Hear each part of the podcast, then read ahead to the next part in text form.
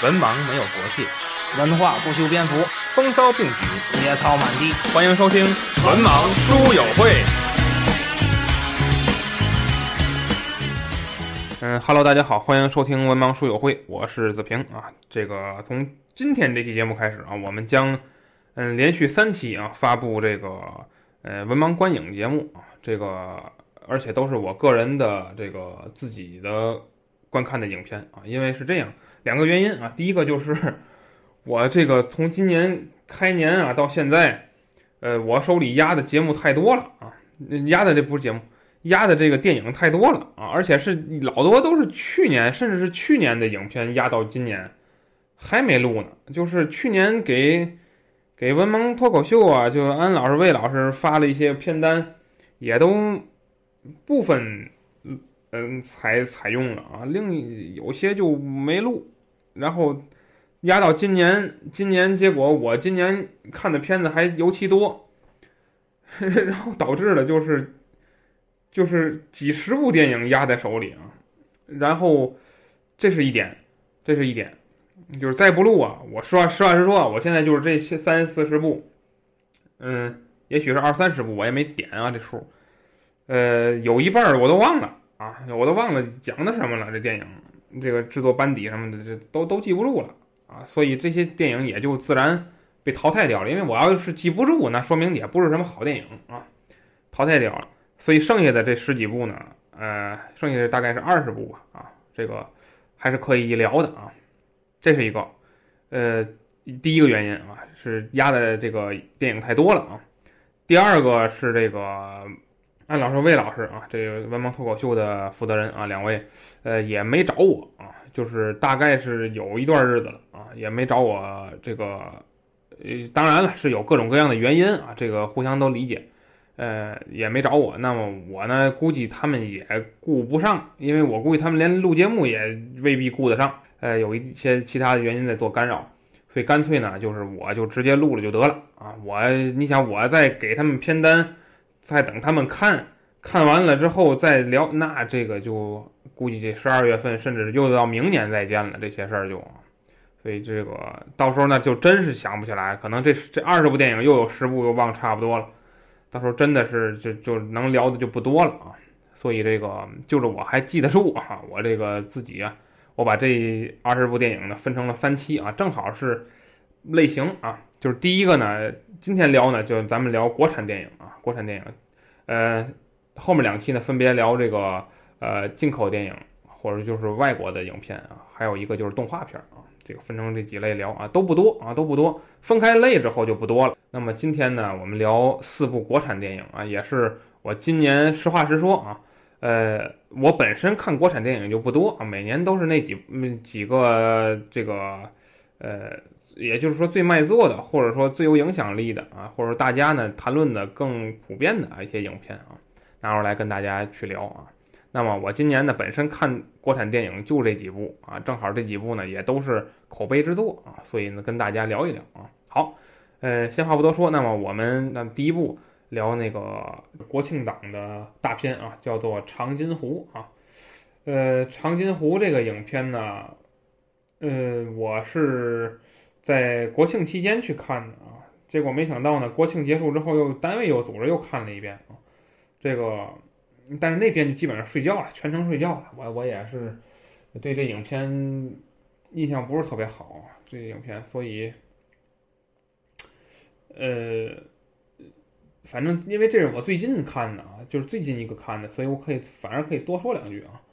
嗯，就是《长津湖》这个影片呢，嗯，它选取的是这个朝鲜战争啊，这个里边的长津湖战役啊。嗯，首先呢，我们需要重新审视一下历史啊。我觉得呢，这个影片团队做的功课非常多，非常多。唯一一个呢，就是军事上面的，我是真外行啊，看不懂。可能我们电台安老师如果录节目的话呢，这方面我估计他能说不少。这方面什么军备呀，这个路线啊，啊，这个是什么这个打这战战战术是吧？战术啊。啊，这个武器呀，什么的，这个中美之间的军事啊什么一些东，他能更了解啊。这个我也不了解，所以我也看不出来这个电影里武器是不是符合咱当时历史时代，这衣着是不是符合当时的，这我们不了解。我们就说还是说这个，还是说故事，还是说故事吧，故事和演员吧，这块儿还行啊。首先，这个电影是三个导演合作的啊，呃，陈凯歌、徐克和林超贤啊，呃，三个人呢，这个真是我觉得这个就这个团队来说啊，还是可非常可可圈可点的。包括他，其实这个电影本身也是可圈可点的。咱客观的说，呃，陈凯歌呢，他更呃，他是怎么说？他的镜头语言用的是比较好的啊，在大陆的导演里啊。而且他对于色彩的这种使用，呃，也和这个张艺谋有有有有可较量的地方啊。呃，徐克呢，他更多的是动作场面啊，动作场面的塑造啊，他是有经验的啊。包括他早先呃拍摄的《智取威虎山》已经能看到了，就是他这个呃对镜对这个动作戏把握的能力很强的，因为他那么多年都是拍动作片嘛。呃，林超贤呢，他是善于拍战争场面啊，善于拍战争场面，而且他不是大战争场面，他拍的呢也是战争动作题材啊，战争动作片，他他是擅长的，而且这些年的几部大作啊，也是叫好又叫座啊，所以，呃，他们三个人呢，在一起可以把这个一个恢宏的历史故事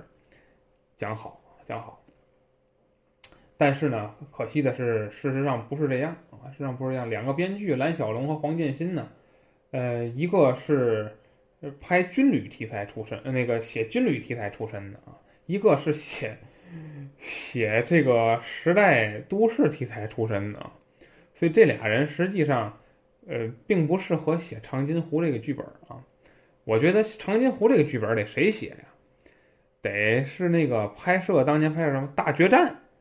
嗯，大转折、大进军啊，就是写这种题材的那那些编剧，他们更容易去把握这种长津湖这样一个故事，而不是说把蓝小龙和黄建新找来啊。蓝小龙他拍什么，他写的那些东西都是军旅生活题材，所以大家看到这个影片里的军旅生活拍的特别好，就是几个人。这这个他们这个什么连一个连在里边，这里边的这些人的之间的交往和互动拍的特别好，这因为人家编剧擅长写这个。那黄建新也是一样，黄建新他是拍这些个都市题材、小市民题材，呃，就体制内干部之间的勾心斗角这些题材，他是拍这些出身的，背靠背、脸对脸，呃，站直了别趴下。红灯停停，绿灯行，像是什么的，反正就我我印象里啊，什么什么什么，还还，求求你表扬我是吧？我我反正记不住了，好像好像都这，反正他起名字都是有特点的，还有什么黑炮事件啊，这些大牌。所以黄建新如果单独聊黄建新的话，我们可以聊好几期啊，但是我们今天没有时间去聊他了啊，所以他更不适合拍这个也拍这样一个题材了。但是他这些年执着于拍这个题材，包括包括他拍摄红色三部曲。啊，拍摄这《红色三部曲》是那个建国大业、建党伟业、建军大业啊，这是他拍的。包括又翻拍了这个建党伟业啊，也就是后来的二呃呃一九二一啊，也是他拍的。所以他自己可能感觉良好啊，觉得自己成熟了啊，能拍一个大作品，能写一个大作品了。实际上呢，嗯，最后发现把控的还是一般啊。我相信他的原始那个剧本。就是因为他跟蓝蓝小龙去合作的话，他们俩可能是各写一部分，或者说也有可能是两个人都写一个完整的剧本，然后去再去剪，也有可能。如果是这样的话呢，我想更想看黄建新那个原始的剧本，我觉得他原始的剧本应该更有意思。从他在建国大业那个那个影片里，他的能力上看，他应该能写出一个更有意思的剧本啊。呃，说多了啊。那么这部电影的。主演阵容啊，空前豪华啊，空前豪华。呃，首先呢有吴京啊，呃，吴京这些年，他作为这个呃正能量的这样一个形象出现，这个是不令人意外的啊，在这个影片中，啊，非常聪明啊，非常聪明啊，这些年越走越好这个路啊，嗯，那么段奕宏、朱亚文、李晨啊，这个胡军啊等等吧，一一些演员啊，呃，这叫呃中青年中青年演员啊，这个坐镇啊，饰演了一些个战士啊，呃，我觉得呢，可以说呢，都发挥了他们这个演员的这个能力啊。可以说在影片里塑造也是非常好的啊，所以我一会儿可能就不不再多说这些演员了。还有这个年轻的演员啊，易烊千玺啊，这个演员也是也越演越好，越演越好。他他已经是有代表作的青年演员了啊，他在他那个那一伐人里，他是有代表作的啊，这个不容易，这个不容易。他们那一伐人没没几个有代表作的啊。说这么多。呃，那么关于演员说完之后呢，我们聊这个故事啊，还是那句话，我们先讲一下历史啊，就是历史上的这个朝鲜战争，乃乃至于长津湖战役，它是一个怎样的历史定位？嗯，我们首先要承认，就是说，呃，朝鲜战争是我们的立国之战，或者说抗美援朝是我们的立国之战，这个是历史有定论的啊，不是说谁说的啊。这是立国之战，它之所以是立国之战，并不在于我们打成什么样或我们这个赢了啊，并不是在于这样一个结论，而是在于我们有在那种时代下，在和美军实力悬殊到这种的情况下，我们能让他走，是这样一个历史的。事实使我们称抗美援朝战争为立国之战。咱说实在的话，要是美国也像中国似的这么不要命的打起来，真是不好说。有些事儿，结果也不好说。但是历史的事实放到今天，我们看到的就是我们通过这场战争把美国人赶走了。啊，他是反正事实是这样。结果也是这样，那么通因为把他赶走了，我们得到了苏联的支持。苏联这个之前一直说帮助我们，他也没帮助啊，他就揣着手在旁边看，看热闹，看到了啊，中国还是可以的啊，中国有两把刷子，那么给了我们一百五十个项目，使我们中国拥有了制造业，甚至说我们中国走上了工业化道路，是这样。有机会再聊工业化与这个国家发展之间的关系啊，这有机会再聊，这个是大话题啊，这是甚至说是一个课题。但是我们说，任何一个国家，它发展必须依靠的是制造业和工业化。那么我们现代，中国现代或者说中国历史的现代，从新中国开始的走出走上工业化，其实不是四九年十月一号的那一声这个开国大典啊，不是。呃，那阵儿中国是有制造业，什么制造业呢？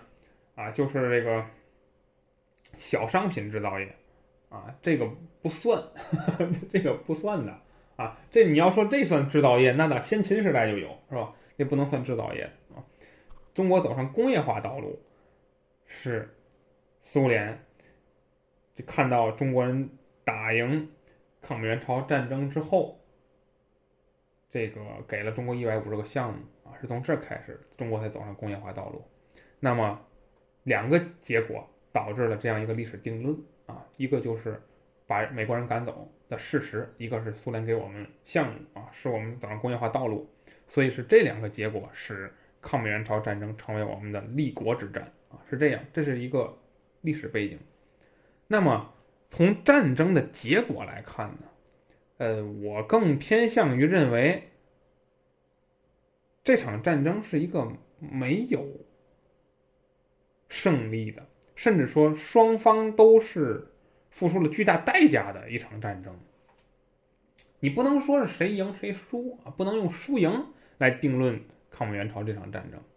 是吧？呃，双方本身也有错误判断，也有错误判断啊。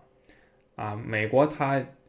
呃这场战争的估计啊，形势不足啊。那么中国呢，又。咱们可以说是贸然参战，贸然参战啊，那么准备也不足，那么双方发生这样一场战争，呃，所以呢，美国呢依靠它强大的这个军事力量啊，这个一度压制啊，但是呢，最后我们的战士非常顽强，最后咬住了，并且，呃，把这场战争打赢了啊。当然，我们也有一些战先进的战术在里边，我们也有一些个战斗战战争策略啊、战略部署啊，起到了关键的作用啊，这也是我们的一个优势啊，一贯的中国的陆战，哎，一贯的优势，而且我们现在，呃，陆战现在也是第一。啊，我们陆战现在也是第一，然后这个火箭火箭炮也是第一啊，然后这个海呃海军海军和空军是第二，我们现在是这个两个第一两个第二的一个阶段，所以这个所以说这是现在啊，这是现在你倒退到倒退到七十年前的这样一个历史背景下，呃，你当时陆战可能也未见得比得过美国。但是在那样一个情况下，我们把他赶走了啊。那么缩小到长津湖这场战役中，呃，实际上呢，我觉得我是同意历史这个这个这个这场这个电影里的结论的，就是说长津湖这个战役是这场作为抗美援朝的局部的一场战争的话，我们是胜利了，我们是胜利了，我们把美国人赶走了。但是我们的胜利呢？没有达到预期啊！我们预期是全歼全歼敌人啊，全歼敌人，但是还是让他走了，还让他走了。呃，所以我们是局部胜利啊，局部胜利。呃，是这么一个历史结论。好，我们在达成历史结论的共识的情况下，我们再去看这个影片啊，再去看这个影片，那么我们就能看到，呃，在这个长津湖战役这场战役中啊，那么这个。电影塑造的这个故事讲的怎么样？那么我们就不得不把它和我们新中国以来这个电影业的制作的这些个战争片去比较。那么我们需要知道啊，战争片是分为两种的啊，一种是历史类的战争片啊，那么比较典型的就是。呃，大转折、大进军和呃大决战啊，正确的顺序应该是大转折、大决战、大进军啊。那么又由其中又以大决战为主，大决战为主，因为大决战是最先拍的，是这三系系列里最先拍的，但是它在时间顺序上它是第二位的。嗯，大决战拍了三部啊，这个大家也都很了解，就是三大战役啊，拍了三部，每一部是三个多小时啊。这个系列我也是反复看，非常好看啊！这个系列，那么你拿它去跟大决战比呢？嗯，感觉不是一个类型的电影。大决战气势恢宏，可以说是以摧枯拉朽之势，全景的展现了三大战役，拍的真好，而且当时是是举国之力去拍这个影片啊，调动了很多军区的部队啊去拍这个影片。啊，大场面极多啊！我们感觉长津湖这个影片好像虽然也调动了军队，但是大场面少，大场面少啊！基本上就是你能看到的那个范围之内，也就是几百个人在跑，不像大决战，你这一镜头下去一万多人啊，就就你能看明显看见到看得到是一万多人，几两一两万人在在在在在在对峙啊！你看不到这样场景。所以说，你说它是历史类战争片子，它不够全景。那么战争片第二另一类呢，就是战争动作片。我们刚才说了啊，像林超贤他比较擅长拍战争动作片。什么叫战争动作片呢？就是我这一个团队里边啊，大概六七个人，六七个人，这六七个人里头呢，呃，有这个呃这个什么近近战比较强的，有擅长这个这个呃火力比较猛的啊。有擅长玩刀的啊，有狙击手，啊还有个几个能驾驶是一些设备或装备或或者公交通工具的，还有专门用用信息化的。就是我这一个团队就跟那个《碟中谍》似的，我这一个团队里头啊，各种各样的人都有。我们在是在战争之中，这个我们拍摄这个团队他们是怎么做的？比较典型的就是他的红海行动啊，是这样拍的。我说呀，这个长津湖他犯的最大的错误，就是他杂糅了历史战争片和战争动作片，导致了他四不像，我觉得如果以后者来看的话，那么这部三三个小时的影片就可以减掉一个多小时了。为什么呢？它有一个多小时是在叙述历史背景。我们如果只是拍吴京他这个连怎么在长津湖战役中发挥了作用，或者说他们是怎么经历了这场战争，尤其以他弟弟五万里的成长为为视角进行拍摄的话，两个小时足够。这个影片你没必要交代背景，交代背景两句话就行。我觉得就开篇来点。旁白来个字幕，来点儿这历史画面，足够了，啊！一九五零年，中国人民志愿军怎么怎么怎么样一说，啊，把这历史两句话一交代，然后我们主要就看你这个连怎么打，怎么打美国佬，我觉得完全可以去这么拍这个影片，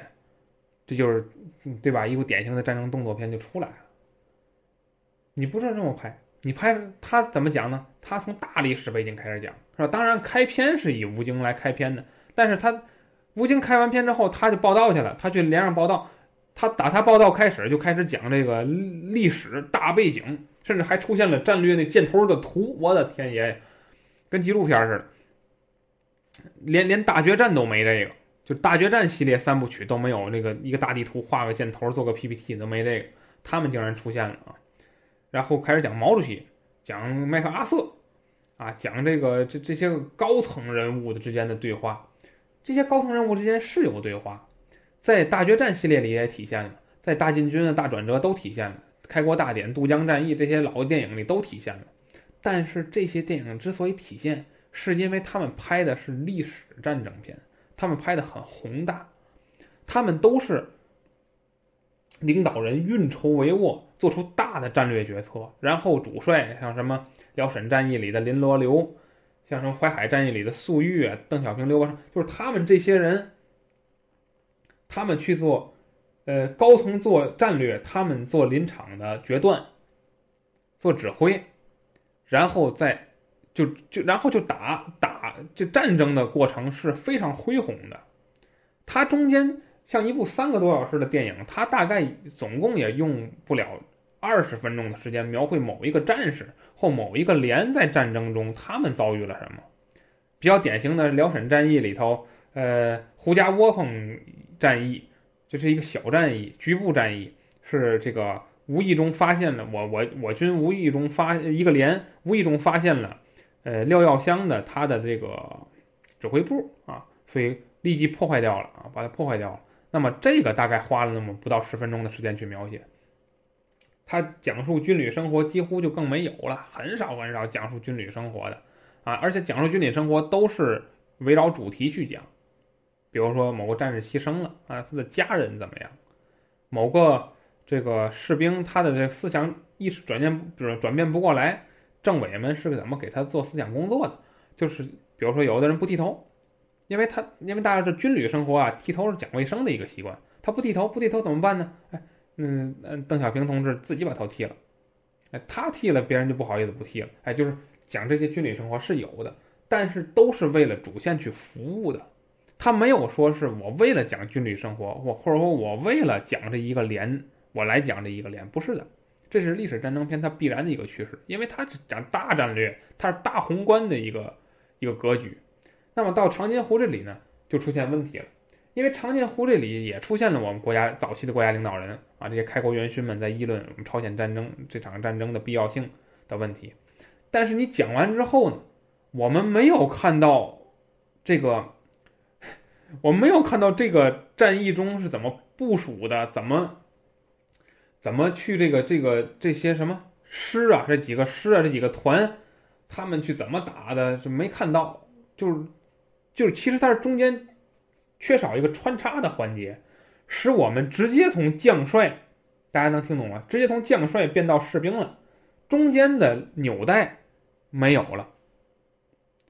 而大家看早期的什么九十年代大决战这些系列影片，是从国家领导人到将帅，到团营，再最后到连，到排，到士兵个人、农民个人。啊，这个底层群众，他是这样一个有顺序的去描写，它是一环带一环的，而长津湖缺少了这一环带一环，它是直接从最高屋建瓴的这批人，到了最后具体执行任务的其中的一个连，他们的处境。有人说了，你说的不对，敦刻尔克也是这么拍的，敦刻尔克也是讲了只讲了几个战士，然后就讲到丘吉尔了。是，你说的没错，但是敦刻尔克电影的节奏可比这部电影把控的节奏好。为什么呢？原因为人家就一个导演。哎，你不得不说，有时候一个人比仨人强。他一个人，他保持了他电影节奏的一贯的这种形式，他使这个电影它流畅。他自己做电影，他流畅啊，他有他节奏感，他把握的好，大家明白吗？而三个导演的话，他这个反而失调了。他们各有千秋，把自己本事全用上来之后，使这个电影拍的有些杂。它出现了这种处理不当的情况，反正我这个电影我三个小时看下来我挺累的，嗯，很多我觉得都没必要。我反而且我觉得这个影片，呃，从定名上来讲，它就存在问题。它的名字比较大，叫长津湖。它其实要是讲，呃，钢钢七连的起名字叫钢七连的。呃，朝鲜战争，或者说像什么，什什什么，就就这类的名字吧。就是说，就是当然我这名字瞎起啊。就是说，他应该起一个更接地气的，更把他这个故事主体能表现出来的内容拿出来起一个名字是更好的。但是他起的是一个很大的名字，在很大的名字情况下，你讲的其实是一个连的故事，这就差一点了。有些人可能又反对了。不对，你说不对。珍珠港，珍珠港那个影片，它讲的也不是真正的完整的珍珠港战役，它讲的也是那么几个人，甚至里边还搞对象呢。对，没错。但是珍珠港的故事结构比这部电影的故事结构完整，有头有尾，对吧？我们不是说崇洋媚外，不是说外国都爱怎么样，不是的，真的不是的。但是我们说，我们在就事论事，我们谈这个电影的结构，它的电影的结构也好，它的电影的节奏感也好，都是失调的。这是他没有把控好的一个问题，也是我从电影院出来之后，我在质疑，就是说那么多人都夸的这个长津湖，怎么为什么到我这儿就就没有那么好的一个观影体验？是我期待过高了，还是怎么样？你这电影导演也不错，呃，演员们演的也都很好。为什么总感觉差一些东西？为什么总感觉这个电影看的不痛快？甚至中间我都，我有几次挺没觉得没什么劲，中间有几次都乏味了，看的都为什么会这样？那么我们就要说，他节奏感到底错误在哪里？出的问题在哪里？就是吴京他的这个团队，就是说错了，他这个连队，他这个连队在前线进行了非常激烈的斗争。他的一切都特别紧，大家看，拿棉衣的，运送物资的，什么送什么电台是吧？还有什么的这个，包括最后打仗，他非常紧。但是呢，文戏这边太慢了，大高级领高层领导的决策啊，这个人们的谈话，呃，据背景这什么彭彭老总，包括这几个人，张涵予演的那个那个那个那个。他们这些人，在谈探讨战争、分析战争的时候，包括美国，尤其是美国那那那几场戏很慢，节奏非常慢。我刚快起来一点，你就又变慢了；我刚快起来一点，你又变慢了；我刚快起来一点，变慢了。你打破了这个电影的这个这个这节奏性，你使它紊乱了。所以我说，我说这个影片，如果你只表现钢七连在长津湖战役中做出的贡献。和他们的表现也好，你完全没有必要花那么大篇幅交代背景。你如果真的想拍一部恢宏的战争片，你就不要把钢七连作为主角。就是这么，它是一个从一电影一开始他就没有定好调的一个影片，所以才会出现这些问题。好，这说那么多，那么再说人物。呃，人物呢，呃，嗨，人物要跟故事一块儿说，就是我觉得，呃，最后。几场戏演的都很好，拍的也很好，剪的也不错，但是最后还是没让大家深刻的体会到志愿军战士有多不容易。因为我们但凡查阅历史，我们都知道这些最可爱的人经历了多少牺牲，经历了多少不容易的这种 斗争，多么艰难的环境下才打赢了这场仗。但是电影还是在很多关键的地方一带而过了，他就应该把视角放在这些地方，而不是那些个呃空泛的会议上。甚至是说对历史背景的描述上没有必要，你多写写战士们冻断了腿，多写写那些个就是我们在历史文献上能够看到的那些情况，都比这个强。呃，包括最后打完这场战争之后，主角里头就胡军饰演的雷公啊，他这个啊英勇牺牲了，别人还好，别人还好，所以我觉得。这个电影反而让我挺失望的，我因因为我觉得这个电影应该拍成《拯救大兵瑞恩》最后那样的结局，就是说连吴京本人都都挂掉了，我觉得这才体现战争的残酷性了，对不对？最后就应该是啊，五万里这样一个年轻人，他作为下一代也好，他作为一个承前启后的一个角色也好，他活下来了，作为一个希望性的火种性的人物，他活下来了，而周围的人。都因为各种各样的原因战死，我觉得这才哎，是吧？这我觉得这种感觉就让我们可能更能够感受到战争残酷性和这种历史大历史环境下渲染出来的这这种情绪才能迸发出来。但是他没有，他选择了一个很温和的结局，就有一个人去世了啊，其他的人确实去世了很多人，但那些人都都都都扫了一眼，我都我都不知道是谁。对吧？主要的这几个带名的人，都还好，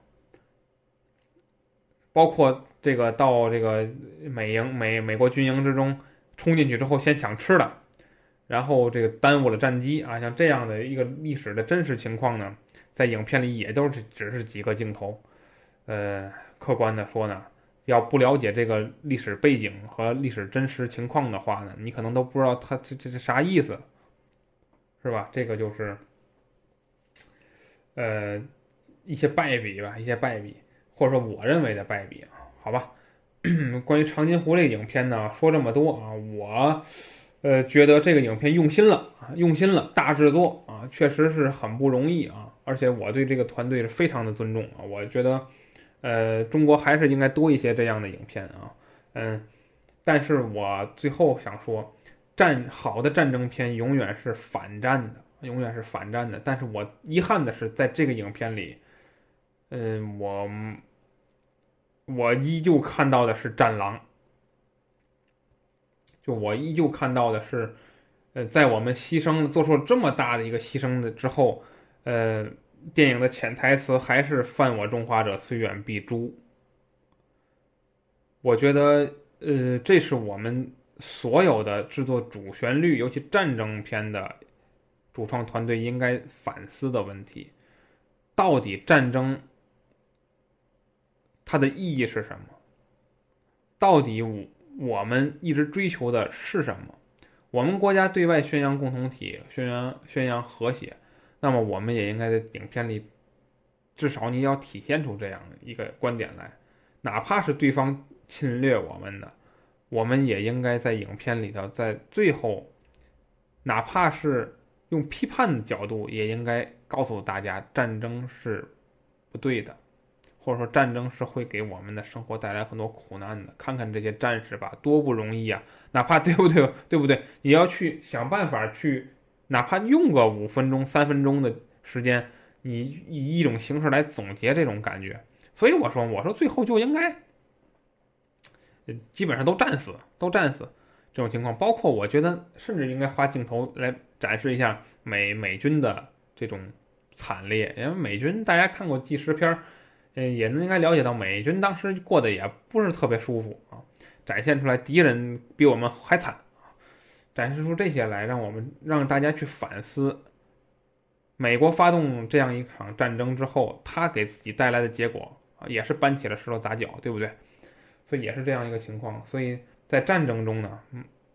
这个怎么说？呃，是给双方都带来苦难的，是不是？尤其大家再看看朝鲜人民，是吧？应该也拍摄一些镜头让我们看到啊，这场战争直接把朝鲜、韩国忽略了啊，这是也挺有意思的啊，这这值得玩味的一个事儿啊。所以应该把这些元素都拿出来去看啊，拿出来去看，最后让我们达到反战的目的。呃，我前两天看新闻说有一个孩子对着日本兵的塑像扇扇巴掌啊，呃，我觉得如果我们国家一代又一代的影人，通过你们的努力，最后塑造的都是这样的小孩的话，那你们失败了，你们失败了，你们塑造出了一群并不是爱好和平的人，你们塑造的是一群军国主义者。那么历史，我们国家特有年代的历史会继续重演。啊，我说这么多啊，那么最后还是对整个，呃，嗯，长津湖这个制作团队以及历史上真实的志愿军战士呢，表示敬重啊，表示敬重，同时对他们表示感谢，感谢他大家的付出，好吧？呃，第二部电影啊。第二部电影是一部纪录片啊，是这个也是从去年开始我就特别期待的一个影片啊，叫做《龙虎舞狮》啊。这个影片呢，呃，说纪录片那当然就是，呃，怎么说，就是讲的是纪实的啊，就是讲的是一个怎么说一个团队啊，一个什么团队呢？一个大概在我们出生的那个年代。啊，就也就是八十年代那个年代下，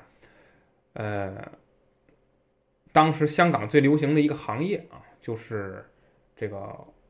怎么说那叫武武打替身啊，或者说武术指导，就是等等吧，就这样一个行业。这个行业呢，啊，起步于呃六七十年代，六七十年代啊，当时这个香港邵氏公司呢，开始拍摄了这个影片啊，邵氏公司呢。大家需要了解到一点啊，就是有机会我们聊这香港电影啊，就专门开专题聊的话，会涉及到这些。那我们今天时间有限，简单跟大家说一下，就邵氏影片它是国语电影，就是大家仔细看就大家会发现啊，它是国语影片。那么到了这个这个这个这个，呃，何冠昌他们开设这个这个这个嘉禾的时候呢，就偏重于粤语电影，所以说。最开始邵氏集团的影片呢，它是国语电影，但是这个不影响我们今天的这个节目啊。就是说，它呢讲述这个纪录片讲《龙虎舞狮》，《龙虎舞狮》是一个代称，指的就是香港的这个呃武打影片里边的功夫影人啊，这样一个泛指叫《龙虎舞狮》。那么这些人呢，从邵氏电影开始就开始去策划，或者说在电影里。作为一个重要的作用，什么呢？就是武术指导和替身。武术指导大家能理解啊，就是说这个电影里有动作戏啊，比如说他当时拍《流星蝴蝶剑》，那你得有打戏呀，打戏得有人指导啊，你不能说让一让导演去指导这个，那不可能。导演他就是一个，有的导演大家了解，有些导演他他是习惯于拍文戏的，或者说他以前可能就没拍过武打戏，你让他不没练过。你让他啊在里比划一场，那是可能性不大。你得叫一个专门的武术导演或者武术指导来，这是一个。其次呢，就是很多演员啊，他也是没有经过训练的。你让他上去，这个跟人比划两下，真比划他比划不了，他只能是近景、近距离、近景，他亮一下、亮亮一下相，这可以。你那你让他练两天，他就摆出来了。但是真打他打不了，怎么办呢？就得要替身，要替身去挨打。哎，替身去跳、去翻滚、去去飞踹什么的这些动作去做，那么还有龙套。龙套是什么呢？这个男男主角厉害，他能一个打二十个，那么就他打二十个就得有二十个被打的，对不对？所以啊，跳起来，砰！他男主角一拳给给撂倒了。那撂倒的那个人谁演啊？那也那不可能说是这个，不可能说是随便找俩马路上找俩人说，我给你两百块钱，你来挨挨这一脚。不是那事儿，他不但要会挨，还得挨得到位。所以这些人也是专门练武的，练武出身的啊。所以就是这样一个团队啊，或者说这样一个集体啊，叫做统一叫做龙虎武师啊。那么这部纪录片呢，讲的就是，嗯，他没有太多用邵氏集团的，他用的更多是嘉禾期间的这个影片剪辑啊。据说我我了解到的是因为版权的问题啊，他他更多的是采取了嘉禾啊。那么他把这个香港黄金时期的这个制作人啊，请到了他这个纪录片里，然后去聊那些年的这种拍摄动作电影时候的幕后故事啊，一些个呃有趣的记忆啊，包括一些个令人感动的回忆啊，都在这个纪录片里体现了啊。那么这说到纪录片呢，就要说他的创作创作者啊，这个纪录片它的导演和编剧呢。都是魏君子啊，魏君子是，哎，本来是媒体人啊，后来 没没想到他在这个呃这个影片里，他改行做这个导演了啊。他是什么媒体人呢？他就关注于香港电影，香港电影的，他了解对香港电影了如指掌啊。那么一个人，虽然说是后辈，但是他对于那个那个年代的事情，呃，了解的很多啊。比如说像了解这个月华呀、王宇这些个啊。可以说，跟他年龄跨度很大的人，他都非常了解啊，这是很不容易的。所以他呢，就对这个香港电影很感兴趣。那么呢，他拍摄了这个，也是他的一个夙愿啊，去拍摄一部这样纪念龙虎武师这样一个幕幕幕后英雄，这样一个一群默默无闻的人，在为电影做了贡献的人，给给他们立传。那么拍了这部龙虎武师。嗯，纪录片里呢，请到了洪金宝。呃，袁和平、程晓东、袁华、甄子丹、钱嘉乐啊等等一批啊，当时很强大的一个武士阵容啊。那么还剪辑了一些个当年李小龙啊、成龙啊等等吧，这些这个这个演员们他们的精彩的镜头，以及这个镜头幕后发生了什么啊？我印象里的像什么李小龙他一个人打好几个，那么这个场景当时是怎么设计的，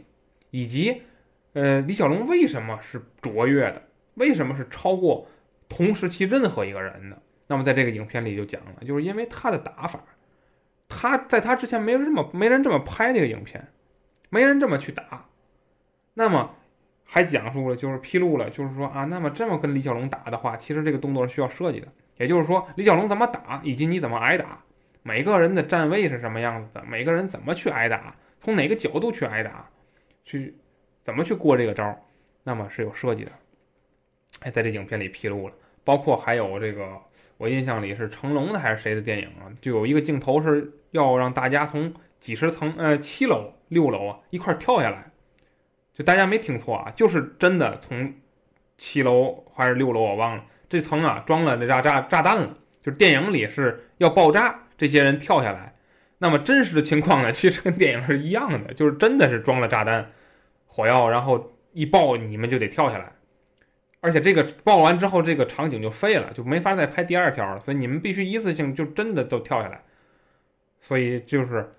真的看这影片，真的让我很感慨，就是你想象不到，就是这些镜头都是真的，就是大家知道成龙拼命，知道这些人拼命，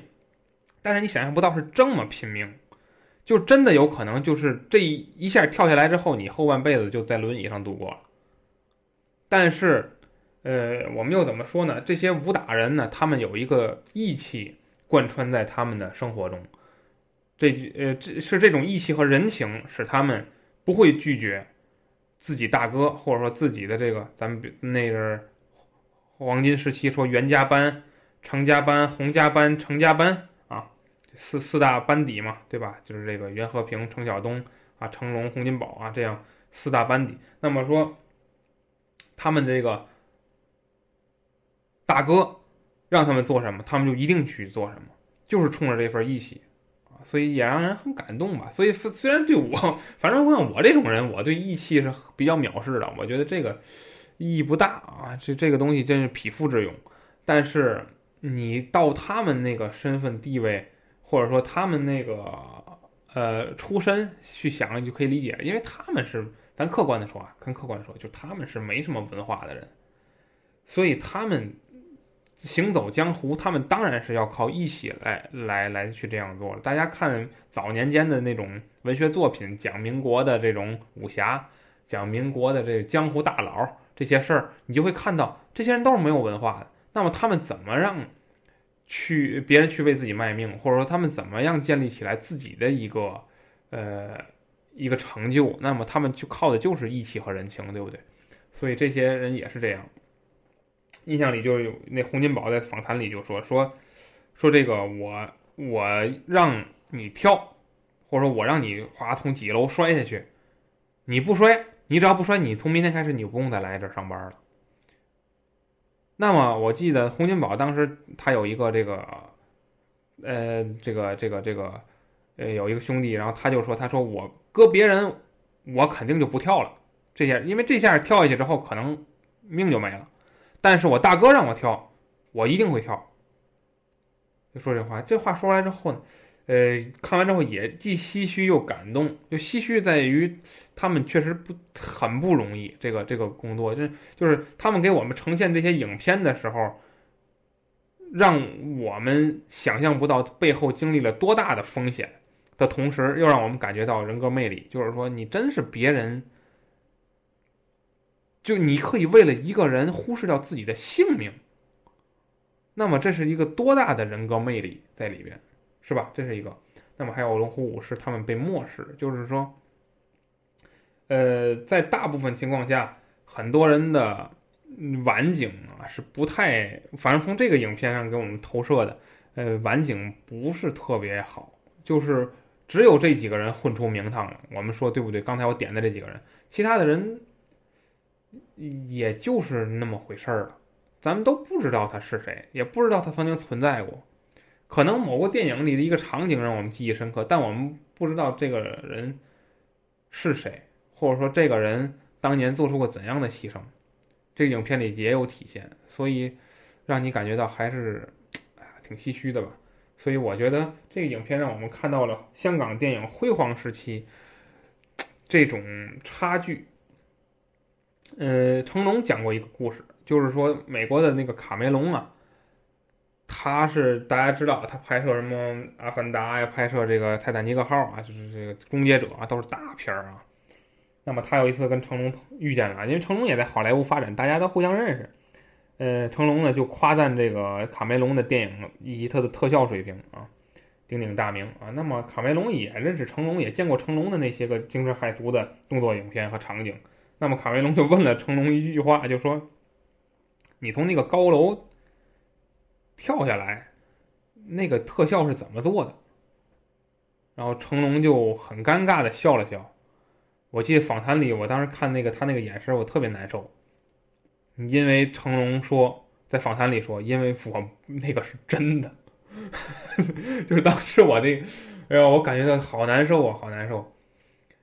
他们龙虎武士之所以这么拼命的原因，就是因为在香港黄金时期，影片需求量这么市场这么大，需求量这么大的一个时期，香港没有特效，就它的特效技术是不过关的，他们必须通过真人去搏命，来换取票房，换取市场。这就让我想起来，就是我们在发展的这几十年里，我们又是牺牲了多少人的生活，牺牲了多少人的。这种个人的利益来换取了我们整体的发展，所以这也是发展过程中一个没有办法的事情啊。说这么多啊，所以呃，感觉这个影片真的是会让你对功夫电影有一个新的认识，同时呢，也能勾起你很多回忆。呃，但是客观的说啊，就是说呃，我同时期看了还有几部关于讲呃中国功夫影片的或者动作影片的纪录片啊，那么感觉这部影片呃。实际上，从剪辑和剧本上讲，呃，还是有欠缺的啊。就是让你感觉看完之后呢，总觉得还少点东西啊。呃，也不是很能说清楚少什么，但是你感觉呢，就是，呃，确实是，嗯，体系上就是这个影片的结构上还是有点问题啊，而且缺少高潮。纪录片也是有高潮的，对不对？它缺少高潮啊。说这么多啊，这是这《龙虎武士》啊。嗯，那么第三部影片呢，是一部港片啊，一部港片儿，呃，在今年暑期上映的啊，叫《怒火重案》啊。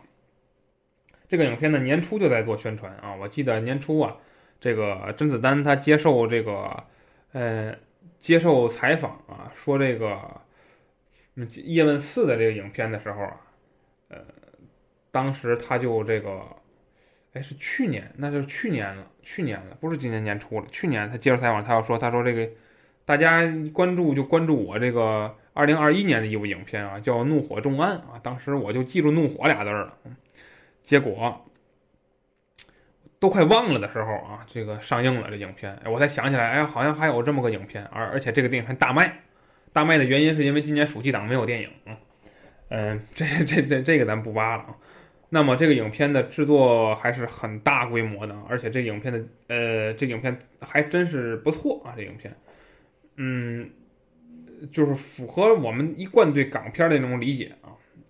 呃，比如说早年间的这个《杀破狼》系列，还有甄子丹自己的什么什么什么《导火线》什么就就这类的吧，这类的影片啊，符合他一贯的这种影片的激烈程度啊，而且对人物刻画也是有新意啊。这个影片导演是已故的香港大导演陈木胜啊，陈木胜，呃，他最开始其实，他最开始其实不是做这个这个动作题材的啊，或者说枪战港片枪战题材，他不是，他最开始是杜琪峰的助理啊，嗯，拍摄了一些电视剧啊，在 TVB，后来他才这个，呃，拍摄了。这个这个这个这个自己的影片啊，叫《天若有情》啊，这有机会大家也可以聊一聊老港片啊，这也是一部代表作啊。那么，这个后来和徐克合作，制作了一些个武打电影。那么他自己的影片呢，实际上是这个大家了解的啊，就像《特警新人类》、呃《三岔口》、《双雄》、《新警察故事》啊，《我是谁》。等等啊，这些影片，哎，这些影片大家就了解了是吧？啊，是是典型的香港的警察题材的一个影片啊，所以他就是做这种题材的导演啊。那么这个《怒火重案》对他来说呢，也是轻车熟路啊。那么这个影片的呃主演阵容跟大家介绍一下啊，是甄子丹啊和这个呃谢霆锋啊这两个这两个人物啊。那么甄子丹呢，他是这个他是一位。老警察啊，老警察。那么，他呢？这个当年呢，这个出现了一些事情啊，导致了这个当年警队的年轻人啊，谢霆锋，他呢被判入狱了，是因为打这个打这个这个嫌疑人啊，殴打致死啊，所以这个入狱了。入狱之后呢，他出狱，呃，就要报仇啊。报什么仇呢？报当年让他入狱的时候这些人的仇。这本身啊就是一个混蛋逻辑。你毕竟打死人了，你让把你判进监狱，没判你死刑就不错了。你还觉得别人有错啊？这本身就是一个混蛋逻辑啊！但是呢，电影又给出了这种混蛋逻辑一种解释，恰恰是这种解释让我看到了这部电影的亮点。也就是说，这个电影不是说替坏人翻案，而是像电影小丑一样，他给反派成为反派一个呃可以解释得通的合理的理由啊。像谢霆锋就是这样，他这个影片给谢霆锋的这种感觉就是说，谢霆锋实际上什么呢？他是在执行上级的命令，上级跟他说了，你做到什么程度都不为过，所以他才敢动手。动完手之后把人打死了，上级呢又甩锅，啊，是这么个情况，这一下就把这个故事讲通了。那么谢霆锋呢，又是一个极重义气的人，在他呃重义气的这种过程中，他内心产生了矛盾、纠结等等吧，最后这个还是还还是走上犯罪的道路啊。我也讲的很好啊，这个这个影片呃人物这块处理的确实是不错啊。嗯，那么在配角上呢，还是那一套啊，什么谭耀文啊、黄德斌啊、吕良伟啊，吕良伟同志又死了啊。这个他刻画的角色永远是这个这这样一个套路啊。那么还有一些大陆的大大陆的花瓶啊，又去演这个男男男一的妻子啊，然后又被绑架啊，又遭受到爆炸啊，这个就简简直就是港片的一贯模式啊，这个不多说了。嗯，但是这个影片。呃，整体来说动作是不错的啊，动作设计是不错的，但是枪战太多啊，枪战太多导致了就是只有最后一场戏是甄子丹和谢霆锋的这个打戏啊，真的是动作戏，其他的呢，枪战啊，枪战其实我觉得你要枪战的话就没必要 拍这什么这个这个甄子丹了，对吧？你你你枪战你拍谁都行，你刘德华也可以，是吧？那吕良伟自己都能拍啊。包括什么郭富城之类的，所以我觉得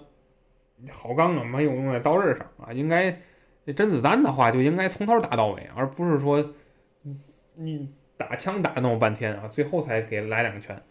这个我觉得是这个太一般了啊。然后还有就是它的节奏感啊稍微差一点，它的文戏和这个动作戏的穿呃穿插的这个节奏啊有一点失调，导致呢反正我看的时候，呃我有点困。有点烦得慌啊！这个还走两圈啊，因为我在自己家看的，我拿投影看，就是走两圈就觉得有点看不下去啊。有一些情节还是像港片的俗套吧，所以我觉得这个影片最好的地方就在于反派的塑造上，这个是有新意的。而且我我我感觉也有这个，呃呃。呃，怎么说也是有把这个像一些西方电影啊，西方叫反英雄电影的元素融入到里边，使谢霆锋演的这个人物更饱满。甚至说，我觉得他演的角色都比甄子丹演的强，就是他这个演技啊，在这部影片里得到了非常好的体现。而甄子丹还是那个套路，还是他在《杀破狼》那一里边那个套路，就是一个背负了啊，感觉总感觉他背负了很多的一个正面警察的形象。所以还可以吧，这影片我觉得七分七分出头啊，这个分数是可以拿到的。呃，最后呢也是呃纪念一下这个大导演陈木胜啊。呃，说这么多啊，这影片最后一部呢是这个今天最后一部带来的是呃聊的就是张艺谋导演这个这个执导的一部大片啊，叫做《悬崖之上》啊。这个影片呢，之前这个安老师呢，这个录节目的时候聊过这个影片啊，但是他录的时候啊，当时我没看这个影片，所以呢，这个我都是听啊他讲这个那个的，呃，嗯，我也就是产生了一些兴趣啊，因为我还是一贯认为啊，就是中国啊，还中国大陆啊，就有几个导演还是在认真做电影的啊，那么张艺谋就是其中之一啊，虽然说他对于这个，呃。这个这个镜头语言的理解呀，是在逐年提高的啊，逐年提高的。呃，因为他早期他拍的是现实主义影片，那么现实主义呢，镜头语言上呢，呃，如果故事讲得好的话，镜头语言是可以呃放到第二位的啊。但是呢，他后期拍的一些个通俗影片或商业影片的话，呃，艺艺术价值就不大了啊。那么，他对于镜头语言。的运用呢，实际上有些时候是给他减分的啊，呃，那么近几年，近大概五六年吧，他回归他这个呃这个这艺术创作回归之后，感觉呃电影质量在逐年提高啊。那么《悬崖之上》就是这样一部，呃，可以说称作为有代表性的作品啊。那么这个影片呢，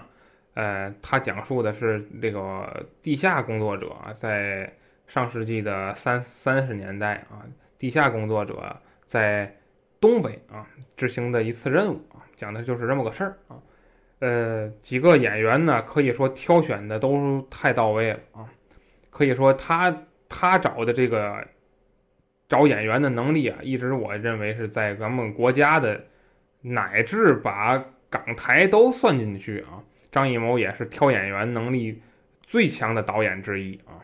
呃，尤其是他在挖掘这个青年演员上啊，大家要注意啊，就是说，呃，比如说你拍个电影，你请陈道明来，或者你拍个电影，你把这个唐国强、斯琴高娃这些演员请来，这不是本事，这不是本事。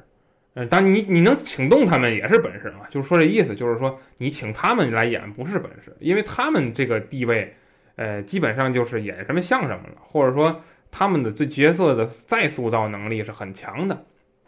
但是，呃，挖掘青年演员，让一个呃只有一些基本的表演表演的这个这个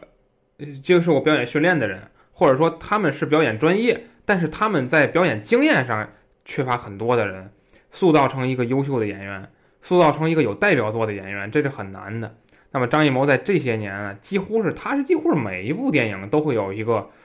一两个青年演员。我说的青年是很青年啊，就是说青年到就是就就是让你感觉到这孩子太纯了啊，就这这种感觉啊。不从从早年间的这个啊董洁、章子怡啊，到近年的这个这个这个这个倪妮啊，这个这个这部电影里的刘浩存都是这样啊，就是说你会发现。挖掘演员的能力真的是太强了啊！这而且这个演员在这个戏里头，他就达到了呃张艺谋也好，电影团队也好想要达到的效果，这是这是一种能力啊，导演的一种能力啊。那么呃说回来，这个影片啊，这个影片呃整体来说是呃节奏节奏感非常强啊，而且也做得非常好啊。呃之前。呃，听安老师讲的时候呢，涉及到一些剧情啊，什么这个地下党啊，这个谁是好人，谁是坏人这些，我觉得地下工作，呃，尤其近年的谍战片本身，它就呃喜欢涉及到这样一个呃反反复复的一个过程，所以呢，我觉得本身就是一个套路，本身就是一个套路，所以我们不在这方面再多给大家讲了，而且这个电影还是有一些呃悬念的，所以这可以，呃。嗯嗯，这叫什么？拿到，嗯，可可以可以可以去讨论，可以讨论。而且我看有一些网站上，他对这个影片甚至说挑出了一些逻辑性的问题啊。我，呃，我确实我在当时看的时候啊，我我印象里好像我也觉得某些地方好像逻辑上有点不通啊，呃，或者说把问题拍太简单了啊，确实是这样。但是不影响它整体电影的节奏感，就是我们说节奏感。上的把控上，这部电影是比他之前的某一些作品要做的好的啊，呃，这个那么电影通过镜头的塑造，通过剪辑，通过这个场景的渲染，是让我们看到了呢，就是当时这个历史背景下，呃，这个谍战工作的残酷性啊，这个是我通过这影片感受最大的啊，嗯。因为看的比较早了，所以这个确实有些事情我也记不太清楚了啊。你看，这是一个四五月份的电影吧，我印象里，嗯，这都半年过去了啊，所以这个，呃，看那印象剩下的印象就不是太深了啊。呃，说这么多吧啊，我觉得这部电影还是那句话，就选角的成功、剧本的成功、剪辑的成功，还有它这个摄影的成功。几乎是就是都很成功做的啊，所以我觉得把它称作就是今年最好的谍战片也不为过啊。说这么多，今天讲了四部影片啊，这个整体来说呢，还都是可圈可点的电影啊。我希望呢，我们国家能越来越多这些个用心的制作，使我们的电影业呢蓬勃发展啊。我相信这个电影工业的。进步啊，永远与与这个国家的建设是挂钩的啊。那么，当我们国家呃不断强大啊，国家不断发展，电影迟早有一天会出现转折啊，出现转折。而且，我们已经看到这个在骂，在我 我节目的骂声中啊，好像电影这个中国电影真的是在进步，确实是在进步啊。好吧。呃，这节目就这样啊。关于这几部电影呢，有什么观点，甚至说不同的观点啊，都请在节目下方留言，与我们一起交流啊。我们将在后续的几期中啊，继续跟大家分享我本人啊今年看的这些影片啊。也希望大家继续关注我们电台，大家再见。